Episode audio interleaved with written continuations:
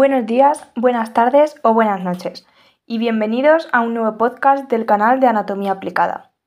Mi nombre es Sara Herbás García y mi intención es daros la oportunidad de conocer este curioso campo más de cerca. Si te interesa la anatomía, definitivamente este es tu sitio.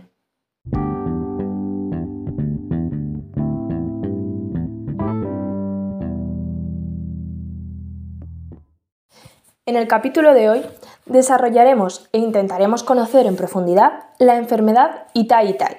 Tal vez no suene muy familiar, por lo que en primer lugar, si nos referimos a sus rasgos generales, esta enfermedad consiste básicamente en la dolencia de los huesos por la intoxicación por cadmio. Es un nombre un tanto original, ¿no? Lo cierto es que este significa literalmente ay ay y fue inventado tras el primer caso, o al menos el primer caso que conocemos, en la historia en 1912. ¿Sabíais que solo 184 víctimas de esta enfermedad han sido reconocidas legalmente desde 1967? Las cifras no son elevadamente altas, pero eso hasta que conocemos el número de personas no examinadas oficialmente que probablemente murieron a causa de esta enfermedad. Sí, más de 388. A continuación, entraremos más en detalles acerca de la enfermedad Itai-Itai. Si te interesa este tema, continúa en el canal de Anatomía Aplicada.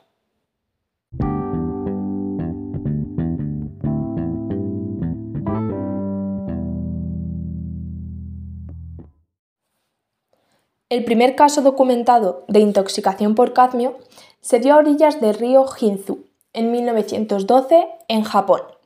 El nombre hace honor a los gritos de dolor que emitían los infectados. Realmente, esto sí le hace honor literalmente a su nombre.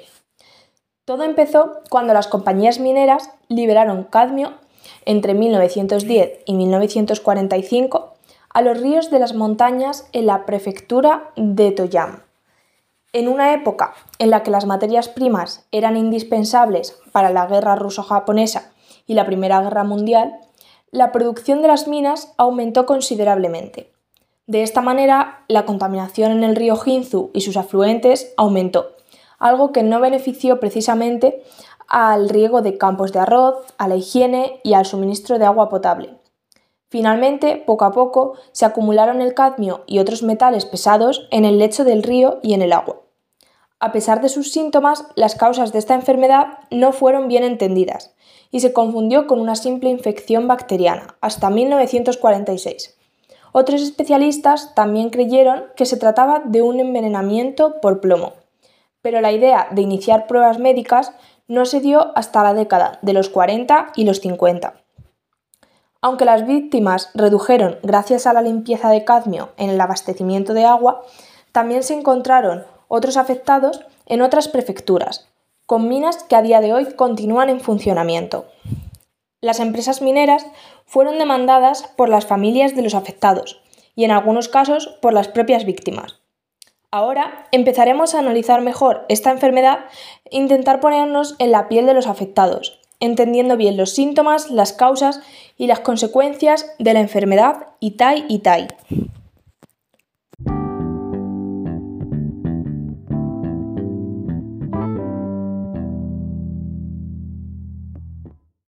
Entonces, si nos referimos al síntoma principal de la intoxicación por cadmio, los huesos se vuelven cada vez más débiles y quebradizos. También es común el dolor espinal y en las piernas. Además, algunos síntomas de esta enfermedad, como las deformidades óseas, pueden desencadenar en una marcha de pato. Esta básicamente implica caminar de manera similar a un pato por la colocación de la cadera y la separación de los pies para conservar el equilibrio. Con el tiempo, este dolor se vuelve debilitante para las víctimas, con fisuras óseas y fracturas frecuentes y espontáneas. En los peores casos se produce la muerte por tos, anemia e insuficiencia renal. Los grupos de riesgo serían las personas mayores malnutridas, las mujeres embarazadas o en lactancia y las mujeres posmenopáusicas, en las que esta enfermedad provoca dolores violentos en la pelvis, añadido a los síntomas que ya hemos mencionado con, anterioridad. Aunque lo cierto es que la causa de este fenómeno no se conoce por completo, hay algunos estudios que han aportado nueva información acerca de la enfermedad Itai-Itai.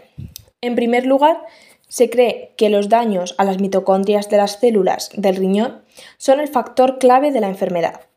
Por otro lado, se apunta a que el envenenamiento por cadmio por sí solo no es suficiente para provocar esta gran cantidad de síntomas. Ahora la pregunta sería, ¿qué falta aún por conocer?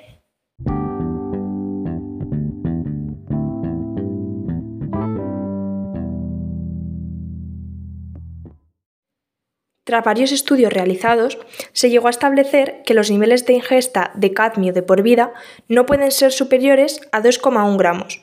Se estima también que cuando ésta se reconoció por primera vez, los infectados ya tenían unos niveles de ingesta de en torno a los 2,6 gramos. Tras saber estos datos, podemos intuir la repercusión que puede tener una intoxicación como la del año 1912 en el río Jinzu.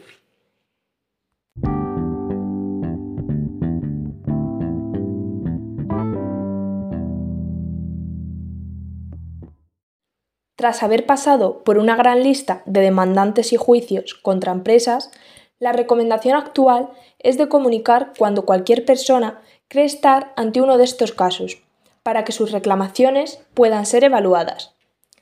Tras varios cambios y renovación de criterios, actualmente se consideraría que una persona tenga la enfermedad ITAI-ITAI si viviera en las áreas potencialmente contaminadas, tuviera disfunciones renales y ablandamiento de huesos, pero nunca problemas cardíacos que pudiesen ser los causantes de estos síntomas.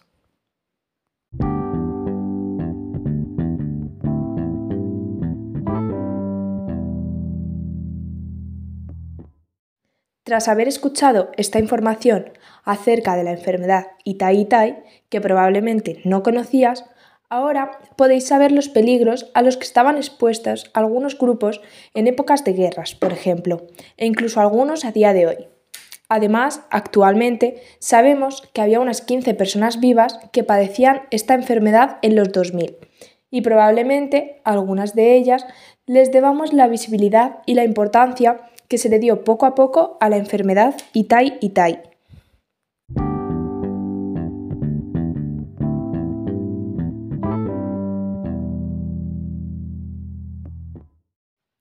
Gracias por haber escuchado este capítulo.